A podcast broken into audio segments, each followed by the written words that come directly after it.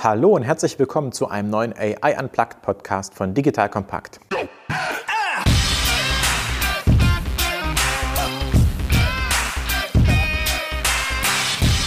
Kurzer Disclaimer an dieser Stelle wie immer. Wir sind immer noch in der Remote-Zeit und falls die Audioqualität nicht perfekt ist, bitte drüber hinwegsehen. Der Moderator, das bin ich, Erik Pfannmüller, ehemaliger Kanu-Weltmeister, dreifacher Familienvater und Gründer von Solvemate, einer KI-basierten Plattform für eine verbesserte Service Experience. Unsere Chatbots ermöglichen es, dass Endkunden ihre Serviceanfragen im Handumdrehen und ohne menschliche Support-Agenten lösen können. Wie immer bei AI Unplugged erklären wir Alltagsthemen rund um das Thema KI einfach und für jedermann verständlich. Wir besprechen gesellschaftliche Umwälzungen durch KI und auch neueste KI KI-Trends. Und genau darum soll es auch heute gehen. Denn heute geht es um das Thema Quantencomputer und KI. Jeder hat sicherlich schon mal von Quantencomputern gehört und heute besprechen wir unter anderem, was Quantencomputer sind, wie der aktuelle Forschungsstand ist und welchen Einfluss Quantencomputer auf KI und Algorithmen haben. Dazu habe ich einen echten Experten bei mir, Sebastian Feld, Postdoc an einem Informatiklehrstuhl an der LMU München und dort hält er unter anderem die Vorlesung Quantum Applications, also jemanden, der Praxis mit der Theorie verbindet. Herzlich willkommen, Sebastian, aber vielleicht stellst du dich erstmal selbst vor. Ja, vielen Dank, dass ich da sein darf. Sehr schön.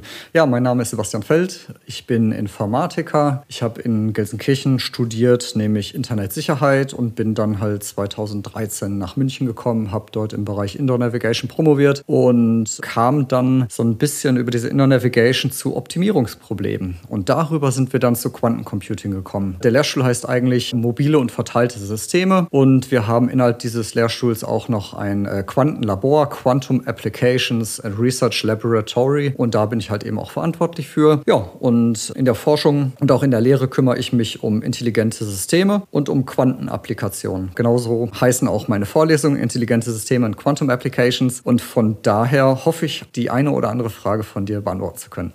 Super. Ich bin ja persönlich selbst interessiert an dem Thema und ich hatte dich um das Vorlesungsskript gebeten und habe mir das sozusagen in Vorbereitung einmal angeschaut. Und ich muss sagen, das ist schon echt harter Tobak, was da drin steht. So sehr viel Mathematik und Themen. Aber die Qualität ist eigentlich so was Schwieriges, auch einfach zu erklären. Vielleicht starten wir mit so ein paar Definitionen, mit so einer Einordnung, weil nicht alle unsere Gäste wissen ja eigentlich, was ein Quantencomputer ist. Und ich glaube, man muss ja die Wirkprinzipien zumindest mal grob verstehen, um dann über den Effekt auf KI und Algorithmen sprechen zu können. Vielleicht fangen wir mal an. Was ist ein Quant? Was ist ein Quantencomputer? Quantencomputer. Wie würdest du das erklären für unsere Zuhörer? Ja, Quantencomputer. Vielleicht dann mal einen Schritt zurück. Was ist ein Computer? Das ist eine Maschine, die etwas berechnet. Und ein Quantencomputer ist halt einfach eine Maschine, die etwas berechnet mit Hilfe von Quanteneffekten. Und dann hört vielleicht schon die Informatikerwelt auf und die Mathematik- und Physikwelt beginnt sozusagen. Also, wie gesagt, wir bauen eine Maschine, die Berechnung durchführen kann und nutzen Quanteneffekte aus der Quantenmechanik, Quantenphysik. Und das Grundlegende in diesem Bereich ist das Qubit. Also ich denke mal, dass wir vielleicht da starten können. Wir haben es also nicht mit einem Bit zu tun, mit einer 0 oder 1, sondern mit einem Quantenbit. Und da ist es halt einfach so, gut, da verschwindet jetzt die Grenze so von wegen akkurat bleiben und gut erklären. Aber man kann so es ungefähr so erklären, dass wir nicht nur eine 0 oder eine 1 haben, sondern eine 0 und eine 1 zur gleichen Zeit, nur mit unterschiedlichen Wahrscheinlichkeiten. Werbung Aufgepasst! Das Jahr 2024 ist schon voll im Gange und jetzt heißt es neue B2B-Leads gewinnen. Du möchtest deine Sales Pipeline so schnell wie möglich voll haben und deshalb empfehlen wir dir an dieser Stelle unseren Partner SalesViewer. Wer nicht weiß, was SalesViewer macht, hier eine kurze Erklärung. SalesViewer entschlüsselt Unternehmen, die deine Webseite besuchen und zeigt diese in Klarnamen an. Du siehst also ganz genau, wer eure Webseite besucht und wofür sich diese potenziellen Kundinnen interessieren. Und damit hast du ja wirklich ein mächtiges Werkzeug in den Händen, weil du diese Unternehmen dann zielgenau ansprechen und einfach zu neuen Kundinnen machen kannst. Dein Marketing und Vertrieb werden das für die B2B-Lead-Generierung feiern, sage ich dir. Und du bist damit auch in guter Gesellschaft, denn Marktführer wie Stepstone, Jochen Schweizer, Sport5 oder Avato Systems setzen bereits auf SalesViewer und generieren damit täglich neue B2B-Leads. Wie so eine Registerkasse eigentlich, wo es immer klingelt, wenn du wieder eine neue Brand identifiziert hast, die sich für dich interessiert und die du jetzt einfach pflücken kannst. Daher, wenn das für dich interessant ist, dann teste SalesViewer doch einfach mal kostenlos. Alles, was du dafür wissen möchtest, findest du unter folgender Weiterleitung: digitalkompakt.de slash salesviewer. Und wie immer verlinke ich es auch auf unserer Sponsorenseite unter digitalkompakt.de slash Sponsoren. Das war's mit dem Werbespot. Ich würde noch mal gerne einen kleinen Schritt zurück machen, weil unsere Computer funktionieren mit Nullen und Einsen und da gibt es die CPU und da gibt es eine Taktfrequenz. Das sind so Gigahertz. Das heißt, mein Computer hat 1,x Gigahertz und das sind Milliarden Berechnungen pro Sekunde. Die Nullen und Einsen, die von Bits sozusagen zu Bytes werden, damit kann ich Zeichen kodieren. Wenn ich Zeichen kodiert habe, kann ich auch sozusagen Rechenoperationen machen. A plus B ist gleich C. Und wenn ich davon Milliarden machen kann, kann ich ganz schnell rechnen. Und wenn man weiterdenkt, sozusagen auch Grafiken darstellen, zum Schluss auch Internetpakete übertragen und Videotelefonie, so wie wir es gerade machen, machen. Das heißt, ich kenne diese Zahl Qubit, diese Zahl Gigahertz als sozusagen die Geschwindigkeit. Jetzt habe ich aber oft genau das, was du schon angesprochen hast, das Wort Qubit gehört. Und du hast gerade gesagt, was ist ein Qubit? Das habe ich verstanden. Und das ist auch, wenn es komisch ist, sozusagen 0 und 1 gleichzeitig haben. Und wie misst man eigentlich die Geschwindigkeit von Quantencomputern? Vielleicht müsste ich jetzt, bevor ich deine Frage beantworte, noch ganz kurz eine andere Sache erklären, nämlich den Begriff der Verschränkung. Weil die zwei Dinge zusammen, da kommt dann der Geschwindigkeitsvorteil her. Also das Ding ist, in der Quantenwelt können Quantenobjekte miteinander verschränkt sein. Das bedeutet, dass wenn man irgendetwas auf das eine Objekt anwendet, dass es auch bei dem anderen Objekt passiert. Man kann sich das so ein bisschen vorstellen, wie wir haben ein Bit, eine 0 oder eine 1 und kleben ein anderes Bit dran. Und wenn wir jetzt dieses erste Bit umdrehen, dreht sich auch das andere Bit mit um.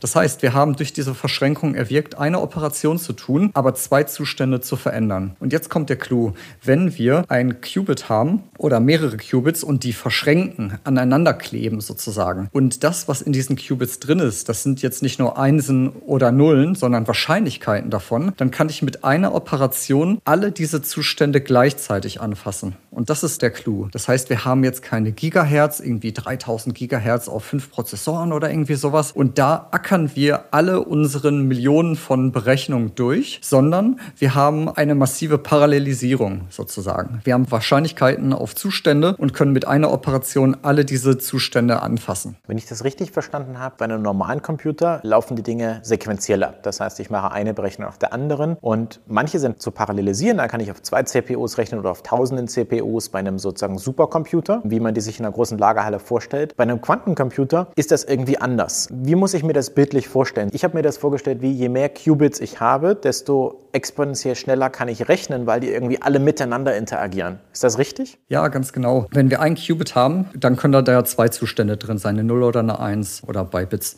Wenn wir ein Register mit zwei Bits haben, dann kann da ja drin sein 00, 01, 10 und 11. Das heißt 4, also 2 hoch 2 und dann geht es immer so weiter, 2 hoch 3 etc. Das heißt, wenn wir jetzt beispielsweise 50 Qubits haben und die verschränken wir alle miteinander, haben wir 2 hoch 50 Zustände und die können wir alle gleichzeitig angehen. Das ist dieses Parallelisierte. Und ich glaube, das ist auch wichtig zu verstehen, weil du hast jetzt für mich gerade auch die Frage, die hier sozusagen noch offen war in meinem Kopf, schon beantwortet, nämlich man hört immer vom neuen Supercomputer, der 52 Qubits hat. Das heißt nicht, dass der irgendwie 52 Bits berechnen kann oder sowas wie Gigahertz. Das ist einfach, das wächst exponentiell, weil genau wie du sagst, 2 hoch 52 ist eine viel, viel größere Zahl als 2 hoch 53. Das heißt, ein Qubit mehr zu haben, ist schon ein deutlich, deutlich höherer. Ist es eine exponentielle Steigerung? Ja, ganz richtig. Ja, wir Menschen haben da Probleme, uns das vorzustellen. Ne? In Corona-Zeiten kann man das exponentielle Wachstum schon vorstellen, ja? Okay, ja gut, das stimmt. Aber ich meinte sozusagen dieses Gefühl, wenn man hört 52 Qubits, dann klingt das wenig, aber man muss 2 hoch 50 rechnen um auf die Zahl der ist das richtig, Rechenoperationen zu kommen? Mm, nee, das würde ich jetzt nicht sagen, sondern ich würde sagen, das ist die Zahl der Zustände, die man gleichzeitig in der Hand hat. Aber was haben jetzt diese Qubits eigentlich mit Berechnungen zu tun, um dann sozusagen die Brücke zu Algorithmen oder zu KI zu schlagen? Also diese Arbeitsweise von Quantencomputern ist halt ganz anders. Also wie wir vorhin schon gesagt haben, sind die Prozessoren von Grafikkarten oder von Computern, die sind einfach darauf optimiert, einen Berg an Arbeit abzuarbeiten, einfach hintereinander. Und bei diesen Quantenberechnungen, da ist der Clou, dass wir einen Suchraum haben, der sehr, sehr groß ist. Das hört sich jetzt erstmal sehr abstrakt und kompliziert an, aber vielleicht an einem kleinen Beispiel Portfoliooptimierung. Also im Grunde, ich habe ein bestimmtes Budget und ich möchte Aktien kaufen. Ich kann eine Aktie kaufen oder halt eben nicht. Und jetzt könnte ich beispielsweise ein Qubit dafür definieren, dass es sagt, ob ich eine bestimmte Aktie kaufe oder nicht. Das heißt, wenn ich ein Qubit habe, kann ich das mit einer Aktie machen. Ich kaufe sie oder nicht. Und dann berechne ich, was die beste Vorgehensweise ist. Ja, und wenn ich zwei Qubits habe, kann ich zwei Aktien anschauen. Ich habe aber schon vier Möglichkeiten. Ich kaufe keine, beide oder jeweils eine. Und jetzt explodiert der Suchraum. Wenn ich 50 Aktien habe, was ja auch noch gar nicht so viel ist, aber wenn ich 50 Aktien habe und sage, welche soll ich denn jetzt kaufen, dann habe ich schon 2 hoch 50 Möglichkeiten. Das ist dieser Suchraum. Und hier mit einer gewissen Abstraktion kann ich gleichzeitig schauen, was denn die beste Wahl ist. Das finde ich interessant. Jetzt würde ich mal so ganz salopp sagen, ich habe ein Smartphone in meiner Hosentasche oder es gibt Grafikkarten und ganz schnelle Computer. Was ist jetzt der Vorteil von einem Quantencomputer? Können die einfach schneller rechnen? Wie muss ich mir das vorstellen? Oder können die andere bestimmte Dinge besser lösen? Das heißt, es gibt so Vor- und Nachteile von normaler CPU versus Quantencomputer. Es gibt ganz klare theoretische Unterschiede. Es gibt Algorithmen, die sind bewiesen theoretisch schneller als klassische Algorithmen. Jetzt wirklich nur als Beispiel, es gibt Algorithmen, die können etwas nur in in exponentieller Zeit. Da geht es um die Laufzeit von Algorithmen. Ich weiß, wovon du sprichst. Je mehr Daten man reintut, desto länger brauchen die, um zu berechnen. Da gibt es lineare, polynominale und exponentielles Laufzeit, sozusagen, wie sich Algorithmen verändern. Und wenn man weiß, was exponentiell bedeutet, dann ist es irgendwann einfach unmöglich zu berechnen, egal wie viel CPU-Kraft man hat, oder? Ganz genau. Es gibt einige Algorithmen, da gibt es einfach keine schnelleren Algorithmen, als exponentiell drauf zu gehen. Also wenn ein Element dazukommt, dann braucht man Jahre mehr, um das zu lösen. Und es gibt jetzt bestimmte Quantenalgorithmen, die bewiesenermaßen das schneller können, die nicht exponentiell viel Zeit brauchen, sondern beispielsweise nur polynomiell viel Zeit. Und das ist ein Fakt, den kriegt man in der klassischen Welt nicht. Das gibt es nur in dieser Quantenwelt. Und daher rührt eben dieses Interesse an diesen Maschinen. Jetzt muss ich noch mal kurz einhaken. Wir hatten exponentiell exponentielles Wachstum, also im Sinne von, ich habe 50, ich habe sozusagen das eine 50. Thema und meine Laufzeit wächst exponentiell und polynominal heißt zum Beispiel quadratisch. Beides klingt irgendwie viel, aber in der Mathematik ist exponentiell unglaublich viel mehr als nur quadratisch oder zur dritten Potenz. Und das sozusagen für die Zuhörer, das ist ein Riesenunterschied, den du gerade gesagt hast, ob etwas polynominell wächst, je mehr Varianten ich habe oder exponentiell. Und in der Quantentheorie sagst du, kann man exponentiell wachsende Algorithmen auf polynominales sozusagen Wachstum herunterbrechen. Habe ich das richtig verstanden? Ja, ganz genau. Aber jetzt nicht einfach per se, sondern das sind Herrschaften gewesen, kluge Herrschaften, die solche Algorithmen ausgedacht haben. Und Gott sei Dank haben wir die. Also den Algorithmus von Shor beispielsweise. Diese Algorithmen gibt es glücklicherweise, weil sonst wäre dieses Argument, warum brauchen wir Quantencomputern auch wieder ein bisschen schwächer. Ich habe jetzt verstanden, dass es sozusagen Probleme Probleme gibt auf dieser Welt, die einfach sehr schwierig zu lösen sind mit normaler Computerkraft. Und wenn man aber, ich sag mal, mathematische Algorithmen, nehmen wir mal ein Machine Learning Problem. Da gibt es ja Support-Vektor-Maschinen, lineare Regression, äh, da gibt es neuronale Netze. Und neuronale Netze kann man zum Beispiel sehr gut mit Grafikkarten berechnen, jetzt so, um es mal ganz einfach auszudrücken. Und es gibt eine andere Klasse von Algorithmen, heißen die Quantenalgorithmen, die ich mit Quantencomputern sehr schnell berechnen kann. Ja, ganz genau. Das ist so die richtig klassische Quantenvorgehensweise sozusagen sagen, dass wir ein Produkt in seine Primzahlen zerlegen möchten. Aber das macht ja jetzt nicht jeder äh, alltäglich, irgendwelche Primzahlen. Ja, genau, vielleicht Kryptografen oder sowas. Ja, genau. Also das macht halt nicht jeder. Deswegen würde ich vielleicht so ein Stückchen weitergehen in Richtung KI und Machine Learning, weil manchmal ist ja auch gerade dieser Aspekt von Zufälligkeit ja auch ganz gewünscht oder der Aspekt von Unschärfe. Und das haben wir in der Quantenwelt gratis dabei quasi. Also hier diese Quantenwelt, da ist inhärent Zufälligkeit halt mit drin. Und das können wir ausnutzen, weil, wie ich gerade gesagt habe, in der KI braucht man ja oft zufällige Zahlen, zufällige Startwerte, Rauschen und sowas. Und das können wir in der Quantenwelt gratis mitnehmen. Also da schauen wir rein. Das ist die eine Sache. Und wenn wir uns jetzt nochmal überlegen an dieses ominöse zusammengeklebte, ich drehe unterschiedliche Bits gleichzeitig um. Wenn wir uns jetzt mal neuronale Netze vorstellen und so die Backpropagation von irgendwelchen Gewichten, dann wird es interessant in meinen Augen. Das ist alles noch in Kinder Kinderschuhen, aber das gucken wir uns an. Spannend. Kurzer Querverweis an dieser Stelle. Ich glaube, Folge 1 und äh, eine der Folgen 7 oder 8, wo es um das Thema neuronale Netze ging, wo das Thema Backpropagation erklärt wurde, vom Rasmus Rote von Merantix. Aber wieder zurück zu Quantencomputern. Wir haben jetzt sehr viel theoretisch gesprochen. Lass uns mal praktisch werden. Und mach vielleicht mal ein Anwendungsbeispiel aus deiner Vorlesung oder das du kennst, wo sich der normale Zuhörer, der jetzt nicht gerade Aktien kauft, einfach vorstellen kann, warum Quantencomputer eigentlich so ein Quantensprung sind. Lustigerweise sagt man das so und warum sie Probleme lösen können, die vielleicht vorher noch nicht gelöst werden konnten. Ja, sehr gerne. Also wir können sehr gerne praktisch werden, wie, wie du schon gesagt hast, also Quantum Applications. Ich möchte den Studierenden die Anwendung beibringen. Also ich bin, wie man vielleicht auch merkt, kein Informatiker, kein Mathematiker und kein Physiker. Ich möchte diese Welt der Quanten den Informatikstudenten beibringen. Und wir gehen durch die Physik und durch die Mathematik, durch die Komplexitätstheorie, landen dann aber auch ziemlich schnell in den Anwendungen. Und da ist es halt so, um jetzt schon wieder auf diese schwer zu berechnenden Probleme hinzukommen, da gibt es die 21 Carbs NP vollständigen Probleme. Das ist halt ein Sammelsurium an bestimmten Problemklassen, die, wenn man sich die reale Welt mal ganz genau anguckt, immer und immer wieder findet. Und was ich mit den Studierenden versuche, ist, wir gucken uns die echte Welt an, was haben wir für echte Probleme und dann versuchen wir das zu abstrahieren, sodass es auf eines dieser vorgefertigten Probleme passt und dann nutzen wir diese Schablone sozusagen, um auf einen Quantencomputer zu gehen. Du hast im Vorgespräch was von Gates und Flugzeugen erzählt. Und ich finde, Gates und Flugzeuge kann sich immer jeder gut vorstellen. Ja, genau. Das ist gut. Also die Logistik ist ein hochinteressantes Feld, weil da sehr viele, sehr komplizierte Probleme sind. Und wenn man da Verbesserungen schafft, dann ist das auch wirklich Geld wert und Gold wert. Und da gibt es ein Problem, das nennt sich das Gate Allocation Problem. Und zwar haben wir einen Flughafen mit Gates. Und jetzt haben wir Flugzeuge, die kommen und fliegen weg und landen. Und dann sind halt einige Flugzeuge, das ist deren Endstation. Und einige Passagiere müssen halt die Flüge wechseln.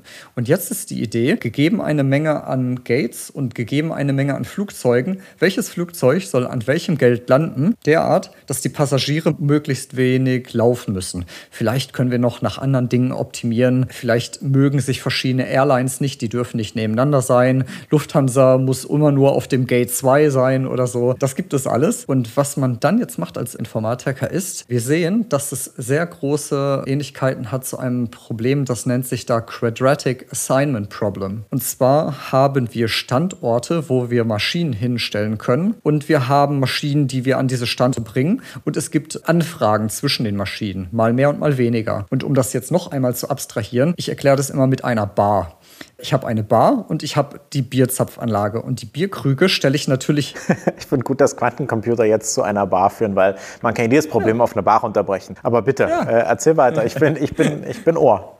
Ja, sehr gut. Ich habe eine Bar und einen Bierzapfhahn und auch hier einen Zapfhahn für Cola. Und ich stelle die Biergläser natürlich in die Nähe vom Bierzapfhahn, weil ich die dort brauche. Das heißt, der Weg, der zwischen Bierglas und Bierzapfhahn zurückgelegt werden muss, der sollte vielleicht klein sein. Es macht keinen Sinn, dass ich für das Bierglas durch den Raum laufen muss. Und so ähnlich ist es auch bei dem Quadratic Assignment Problem und auch bei dem Airport Gate Allocation Problem. Ich möchte, dass Flieger, wo viele Personen drin sind, die gleichzeitig umsteigen müssen, dass diese zwei Flieger nah beieinander sind, damit halt diese 200 Leute aus diesen riesen Airbus-Maschinen nicht durch den gesamten Flughafen laufen. Und diese 15 Leute, die aus Island gerade nach Hause kommen, ja, die haben jetzt ein bisschen Pech, also die müssen dann halt länger laufen. Und du merkst schon, hier haben wir es mal wieder mit einem kombinatorischen Optimierungsproblem zu tun, weil wir jedes Flugzeug an jedes Gate bringen können und jedes Umsetzen erwirkt potenziell große Änderungen. Und da ist jetzt die Frage, wie finden wir da eine gute Lösung? Und so etwas mache ich mit denen. Jetzt kommt die schwierige Frage, warum können Quantencomputer dieses Problem ist ja eine Art Machine Learning Problem. Das heißt, man hat irgendwie Trainingsdaten, baut ein Modell und äh, ist das Machine Learning schon Kombinatorik? Weil das sind ja Echtzeitdaten, die man über einen Algorithmus wirft, der was rauswirft. Würdest du das Machine Learning nennen oder KI?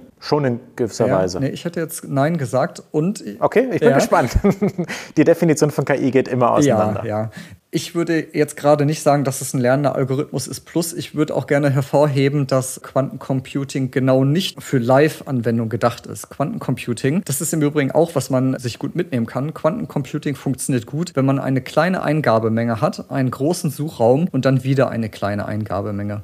Und deswegen ist das große Ziel, dass wir quasi den Flughafen damit verbessern. Aber wir haben es natürlich nur in kleinen Daten, mit kleinen Datensätzen probiert, obwohl die Datensätze echt waren. Aber wir haben quasi den Flughafen so klein gemacht, dass er quasi nur 15 Gates hatte oder sowas. Und die Idee ist, dass man das einmal am Tag durchlaufen oder dass man das einmal präpariert oder meinetwegen öfter, aber auf keinen Fall live. Und für mich würde ich jetzt nicht sagen, dass das ein, ein KI ist. Also es ist ein Optimierungsproblem. Ja, Optimierungsproblem. Also ja, du hast natürlich recht. Machine Learning heißt optimieren. Ich möchte natürlich eine perfekte Neuronenkonfiguration finden oder sowas natürlich. Also ich optimiere etwas. Finde ich spannend, wie das sozusagen Experten, die in dem Bereich forschen und Vorlesungen halten, definieren. Ich sage manchmal so salopp, KI ist das, was die Leute nicht verstehen und was mit Mathematik zu tun hat. Und nur weil Google-Suchergebnisse funktionieren, denken die Leute, ach, das ist normal, aber Google-Suchergebnisse nur als Beispiel sind halt extrem KI-getrieben. Nur so um ein blödes Beispiel zu machen. Aber ich fand einen ganz anderen Satz viel interessanter, nämlich, dass du gesagt hast, das ist nicht in Echtzeit, die man sozusagen Quantencomputer benutzt. Auch nicht, weil die sozusagen bei minus 270 Grad gekühlt werden müssen, weil das schwierige Maschinen sind, die man nicht überall hintragen kann und die man noch nie in seiner Hosentasche haben kann, sondern Machine Learning ist ja ganz oft, dass man Trainingsdaten nimmt und ein Modell macht und dieses Modell dann nach Echtzeitvorhersagen macht. Ich habe das in einer der vorigen Folgen mit dem Wetterbericht erklärt. Historische Wetterdaten führen zu einem Wettermodell und dann nimmt man die letzten sieben Tage des echten Wetters und macht eine Vorhersage für die nächsten sieben Tage. Oder auch immer. Und äh, selbstfahrende Autos machen die Vorhersage Gasbremse links, rechts anhand von Millionen von Dingen, die trainiert worden sind. Und Würdest du das grundsätzlich als Unterschied sehen, dass normale Machine Learning Algorithmen mit normalen Computern diese Echtzeit-Predictions machen und du mit Quantencomputern, du sagst es einmal am Tag vorherlaufen lassen, aber nicht in Echtzeit? Ist das generell ein Unterschied? Also daran forschen wir, aber auch viele, viele andere Leute. Wie kann man diese zwei Welten zusammenbringen? Also es ist ja unumstritten, dass künstliche Intelligenz und Machine Learning rechenaufwendig ist. Das ist ja so.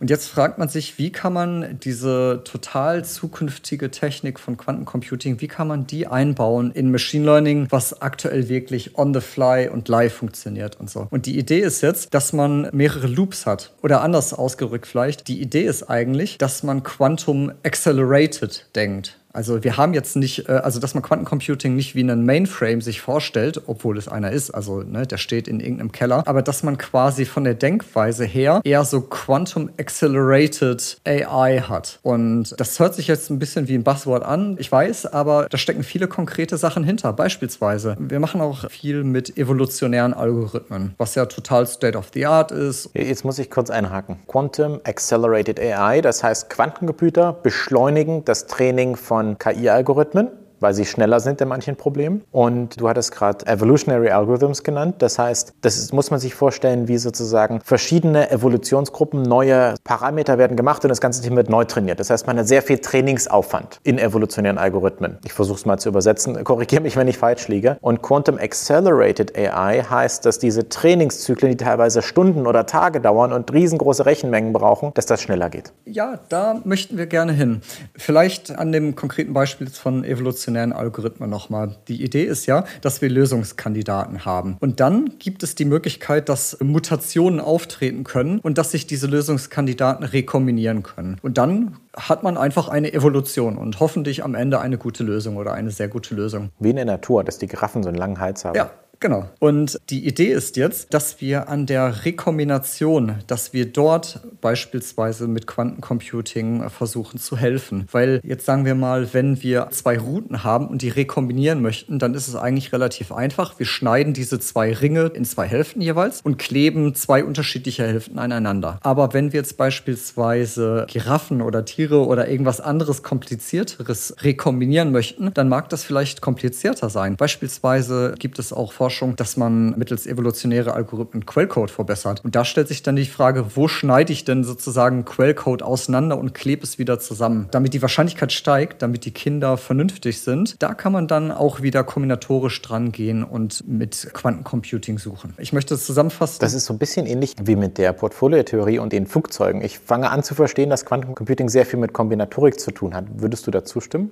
Bevor du zusammenfassen wolltest. Entschuldigung, kurze Zwischenfrage. Ähm, nee, ich wollte zusammenfassen. Wir versuchen, die Stellen in der klassischen Welt zu finden, wo Quantum helfen kann. Und das ist alles noch gar nicht so eindeutig. Niemand kommt, wie ich vorhin gesagt habe, auf die Idee, ach, heute möchte ich mal Primzahlenfaktorisierung machen. Also klar, in der Krypto schon, aber da gibt es aber auch spezialisierte Hardware, die das auch sehr, sehr gut kann. Wir versuchen beim Anlernen von neuronalen Netzen zu schauen, wo werden Zufallszahlen benötigt und dann müssen wir die Zufallszahlen nicht aufwendig generieren, sondern können einfach ein Quantum nehmen und es messen. Und es, es zerfällt ja mit einer bestimmten Wahrscheinlichkeit in einen 0 oder 1. Das heißt, wir kriegen diese Zufälligkeit gratis. So etwas versuchen wir herauszufinden. Und also es wirkt sehr, dass ich Quantum sehr stark mit Kombinatorik verbinde. Das stimmt. Das ist aber etwas Persönliches. Das liegt daran, dass ich von der Kombinatorik herkomme und deswegen so viel mit Quantum draufschieße. Aber grundsätzlich ist dem nicht so. Ich würde gerne sozusagen nochmal zum Schluss, wir sind schon sehr tief in die Materie eingestiegen, nochmal so einen Schritt rausmachen und da mal so zwei Stichwörter reinwerfen. Das erste ist Quantum Supremacy, was man irgendwie letztens mal in den Medien gehört hat. Firma XY hat Quantum Supremacy erreicht.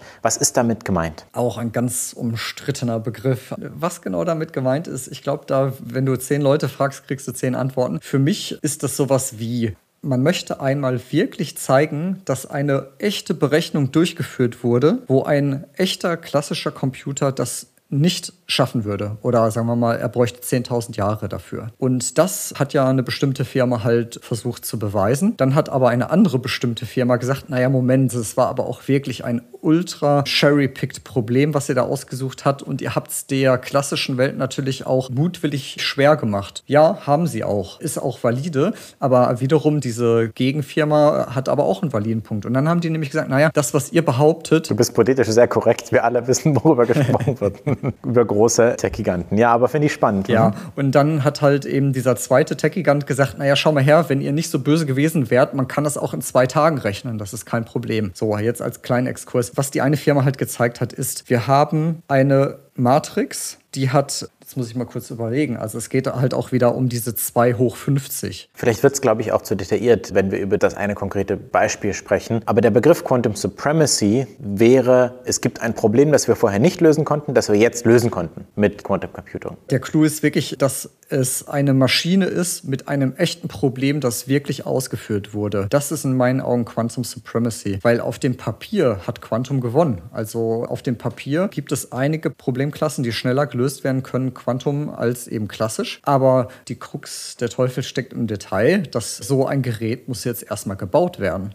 Also die Quantencomputer von Feynman und so weiter, das ist ja, ich weiß nicht, das ist ja aus den 60ern oder sowas, da wurde der Quantencomputer erfunden. Aber gebaut wird es jetzt gerade erst und sehr gut funktionieren die Dinge ja auch noch nicht. Das war sozusagen der zweite Teil meiner Frage, nämlich wann wird es die Quantum Supremacy geben? Oder anders gefragt, wie ist denn so der Ausblick über die nächsten 15, 20 Jahre, je nachdem, welchen Zeithorizont Horizont du wählen möchtest. Ja, es gibt ja Firmen, die sagen, damit hat man Quantum Supremacy gezeigt. Andere sagen, nein. Ich finde es aber auch wirklich uninteressant. Also ob eine Firma eine Matrix, die Milliarden von Stellen groß ist, mit einer anderen Matrix verrechnet hat und man das klassisch 10.000 Jahre bräuchte, das interessiert mich jetzt gar nicht so sehr. Ich bin eher, und um wieder so ein bisschen zurückzukommen zu Quantum Applications sozusagen, ich gucke halt auf die Anwendung. Ich möchte halt schauen, wo kriege ich einen Benefit, wo kann mir das wirklich helfen? Oder falls es, und ich meine, jetzt lohnt es sich nicht. Also die Dinger sind zu zu teuer, zu groß, zu langsam, keine Ahnung. Aber es macht definitiv Sinn, sich jetzt damit zu beschäftigen, weil auch wieder exponentiell, ne? wenn auch nur ein Qubit hinzukommt und wir von 52 auf 53 kommen, dann ist die Power von dieser Maschine auch viel, viel größer. Das heißt, es macht jetzt Sinn, sich damit zu befassen, sich das Ganze anzuschauen, diese Denkweise zu üben, um das dann in den nächsten Jahren, wenn diese Maschinen immer größer und besser werden, verwenden zu können. Und ich sehe nicht, dass ich quasi meinen Computer in Rente schicke und stattdessen einen Quantencomputer habe oder sowas. Nee, ich sehe es eher so, dass wir in Richtung Quantum Accelerated gehen. Ich meine, Grafikkarten, das waren früher kleine Geräte, die hat man sich als Teenie gekauft, um Computerspiele zu zocken. Jetzt kauft man sich Grafikkarten, die noch nicht mal einen Ausgang haben für einen Monitor, weil diese Grafikkarten gar nicht für Grafiken verwendet werden, sondern für Tensoren und für Machine Learning Berechnungen. Und so ist es natürlich jetzt ein bisschen abgedreht, aber so stelle ich mir das vor, dass ich eine Art Quantengrafik Grafikkarte habe irgendwann, die ich einstöpsle. Oder aber, dass ich einen Quanten-Web-Service habe. Weil wenn ich bei Amazon Web Services oder Google und wie sie alle heißen, also wenn ich mir da so Web-Service-Zeit kaufe, dann weiß ich doch eigentlich auch gar nicht, wird jetzt Atomkraft verwendet oder was weiß ich nicht. Ne? Also ich weiß noch nicht, welcher Strom wird verwendet, welche Technologie. Und so könnte ich mir das vielleicht auch vorstellen. Vielleicht bin ich ein Flughafen, ich schicke meine Anfrage in einen Web-Service und dann wird schon die richtige Hardware verwendet. Irgendwelche hier diese Neuromorphic Chips oder irgendwelche Tensoren, also Tensor Processing Units oder was auch immer. So stelle ich mir die Zukunft vor. Und das beantwortet auch eine meiner letzten Fragen, nämlich werde ich mal einen Quantencomputer in meiner Hosentasche haben? Und die Antwort ist höchstwahrscheinlich physisch nicht, aber virtuell, indem ich eine Anfrage ans Internet schicke. Und um diese Anfrage beantworten zu müssen, wird wahrscheinlich in der Cloud, weil die Zukunft ist die Cloud, äh, diese Berechnung vielleicht zu Teilen mit einem Quantencomputer ausgeführt und ermöglicht damit Anwendungen, die vorher noch nie möglich waren. So wie Grafikkarten heute Computerspielvisualisierung schaffen, die vor 30 Jahren Jahren einfach, wenn man zurück an Tetris und Super Mario denkt, nicht möglich waren. Ganz genau, so sehe ich das auch. Ich glaube daran, dass diese Technologie und was auch danach kommen wird, über die Cloud erreichbar ist. Ganz genau. Sehr schön. Dankeschön. Sebastian Feld, Informatiker und Postdoc an der LMU München am Lehrstuhl für mobile und verteilte Systeme für das tolle Gespräch über Quantum Accelerated AI. Vielen Dank, Sebastian. Ja, gern geschehen. Danke.